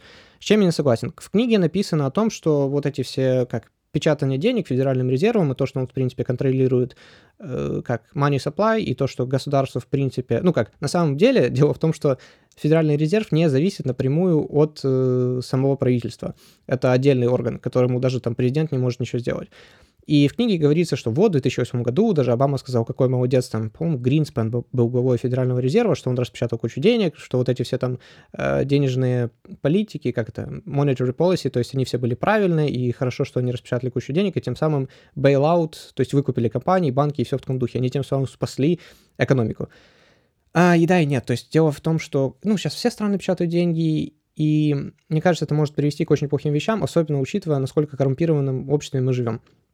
Грубо говоря, тот же сейчас, кто там, Бернаки, по-моему, глава Федерального резерва, э, как мейнстрим экономисты говорят, вот они молодцы, они все сделали правильно, я наоборот считаю, что они сделали ужасные вещи. Возможно, если сейчас мы бы уже вышли давно из кризиса, да, может быть, был более глубокий кризис в 2008, но мы только отодвинули не, как это, то, чего нельзя избежать. И в итоге мы получим еще намного более глубокий и сильный кризис в будущем. Причем будущее, я имею в виду, может вот-вот прямо сейчас.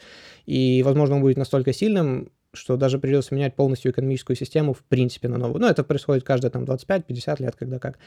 То есть э, то там золотой стандарт, то там как это Бреттон Вуд систем, то еще что-то.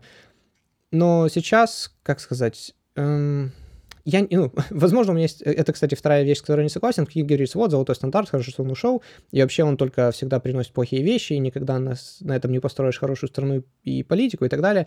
Я не согласен, наоборот, на полностью, как это называется, fiat currency, то есть на полностью не подтвержденный ничем деньгами, как доллары сейчас, они чисто на доверии э, работают.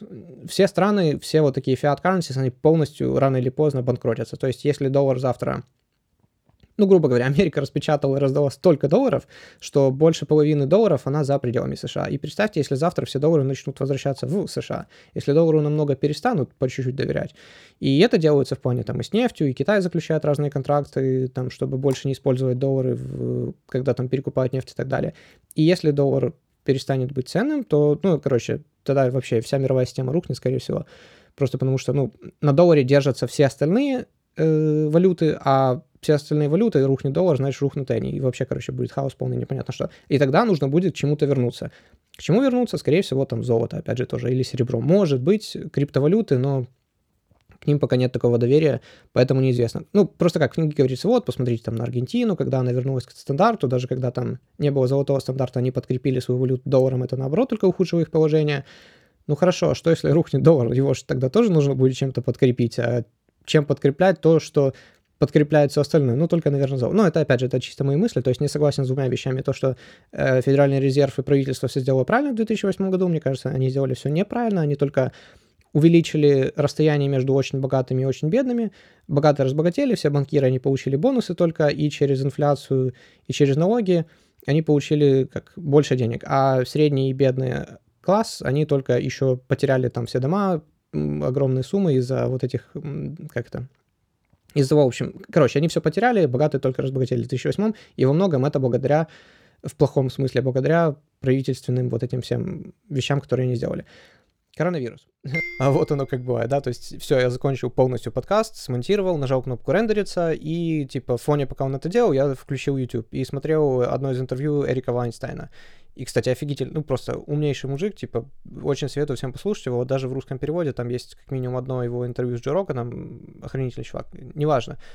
Он говорил, ну, он сказал метафору одну, которая очень сильно подходит. Он про, про другое говорил, но она очень сильно подходит к тому, как я вижу экономику, вот нашу мировую в последние годы. Ну, по крайней мере, в последние годы, хоть, когда я хоть сколько, да, чуть-чуть ее начал понимать. Он говорит, это как игра в музыкальные стулья, когда под музыку все пытаются сесть и ухватиться за лучшие стулья, в то время как это все происходит на уже тонущем Титанике. То есть все знают, что произошло нечто ужасное, э, что уже ничего не исправишь, но, по крайней мере, в этой маленькой игре, пока есть время, мы попытаемся ухватить для себя лучшее, э, лучшую позицию, которую имеем. Примерно вот так я себя ощущаю в плане того, что творится с экономикой. Коронавирус. Смотри, я сейчас живу в, Ки- в, ну, в Китае, я вообще сам в Пекине, я это все наблюдаю сам, как изначально, да, никто ничего не знал. И я вообще много не буду говорить, скажу просто, что я вижу своими глазами. То есть я не буду говорить, а сколько на самом деле там людей заболело, не заболело, как кого как лечат, что там в Ухане происходит. Понятия не имею. Никто не знает, мне кажется. Но скажу вот что. Буквально на днях я вышел на прогулку, а, во-первых, э, все живут в микрорайонах, там охранник стоит и так далее в микрорайон уже не зайдешь без карточки. То есть ты идешь, ты регистрируешься по паспорту, тебе выдают специальный пропуск там с номером, с твоим именем, и в свой микрорайон, то есть ты дом можешь попасть только по карточке. И перед тем, как ты попадешь, тебе меряют температуру, записывают, во сколько пришел, во сколько ушел. Я пошел прогулялся, ну потому что не, дом, не сидеть же дома постоянно. Почти все закрыто, и все, естественно, в масках. Э, если без маски выйти на улицу, могут забрать в тюрьму на три года. Я, я, я это понял, потому что э, мне друг китаец должен был кое-что передать. Я спустился буквально вниз э, в парадному саму. Думаю, да, ладно, еще маску надевать. Он приехал на машине, он мне передал буквально... Ну, он только опустил окно, видит, что я без маски, у него глаза просто по 5 копеек. Он такой, ты что, ты без маски? Сейчас тебя полиция заберет. Он такой по сторонам уже смотрит на шухере. Испугался, я такой, а что? Ну, он мне объяснил, что будет посадить на 3 года за это. Вот. Э, все в масках. И я проходил мимо Макдональдса, я думаю, надо будет кофе купить на обратной дороге. Ну, я смотрю, и там типа что-то пшикают, что-то поливают, что-то протирают. Я спустя 10 минут возвращаюсь, там все еще пшикают, поливают, протирают. И каким-то раствором, видимо, хлорки или чем-то он такие белые разводы оставляют. Практически нигде сидеть нельзя. Если можно сидеть, то только по одному человеку за каждым столиком. Э, больше трех человек это уже тоже наказуемо. И меня записали мое имя, дату, э, время, когда я вошел, измерили температуру, и только, ну и номер телефона, и только после этого всего мне разрешили сделать заказ, я взял свой кофе и пошел домой. Вот, то есть вот так вот все сейчас происходит. И в лифте тоже вечно пшикается там тоже хлором, еще чем-то, не знаю. То есть ты кнопку лифта нажимаешь, ты видишь прям там такие белые разводы после обработки какими-то веществами. Я как, я не говорю, что это хорошо, плохо, еще что-то. То есть, наверное, хорошо, что все настолько строго и что это не дает распространения дальше. В этом плане китайцы молодцы. То есть вот это в какой-то степени немного тоталитаристическая, наверное, система правления, когда вот правительство сказало, все, все должны и обязаны делать. Она помогает в таких случаях, когда вот нужно, чтобы все все реально делали. Ну, это так, это вот пару случаев из жизни, которые я лично вот видел, знаю и так далее. Знаете, я только хочу сказать, что надеюсь, какое-то время спустя вы включите этот подкаст, и вместо того, что типа, блин, что, а, куда опять это здесь перемотать, что он сказал, подождите, а, у вас будет что-то такое в голове, вы будете слушать, спокойно все понимать, и, возможно, еще дополнять что-то своими какими-то мыслями и так далее. Это, наверное, цель, с которой я рассказывал столько всего э, сегодня и с такой интенсивностью, что ли, в какой-то степени. Вот, а в следующей части мы поговорим о том, ну, как я сказал в начале, почему нет ничего плохого в том, что китайские дети шьют тапки э, огромным рабочим сменам там за доллар в день, и то, что там Бангладеш какой-то тоже, и этот и почему нет плохого ничего, то, что там Nike, H&M и прочие, не знаю, компании сейчас сьются во Вьетнамах, Бангладешах и так далее, и почему вообще мы должны позволить им это делать. Об этом в следующем выпуске. О, ребята, это было сложно. Блин, э, вообще я, это будет уже больше часа, да, я так смотрю. Почему бы и нет? Почему бы и нет? Ладно, на две части не хочу уже разбивать. С другой стороны, настолько... Разбить на две части, не разбить принципе, о чем следующий выпуск будет, я уже сказал. Как, как обычно, подписывайтесь, э, ну, лучше всего на Инстаграм, хотя я там не, не обновлял ничего уже не знаю сколько. Тем не менее, это самый простой способ до меня достучаться. Если вы хотите мне, ну, в чем-то поправить или о чем-то сказать, я всем отвечаю. Иногда я могу отвечать там две недели, но я отвечаю. Вот. Э, не забудьте спросить своих друзей о том, знают ли они, что такое подкаст, в принципе, вот. И что? Ну, я, я не знаю, как следующий выпуск у меня наполовину сценарий готов. Когда я допишу сценарий, когда я запишу аудио, когда я смонтирую выпуск, понятия не имею. Поэтому следующий выпуск выйдет либо через две недели, либо через полгода. Ну, собственно, как обычно. Всем удачи и давайте, если что, переслушивайте этот еще пару раз, чтобы лучше его понять. До следующей встречи.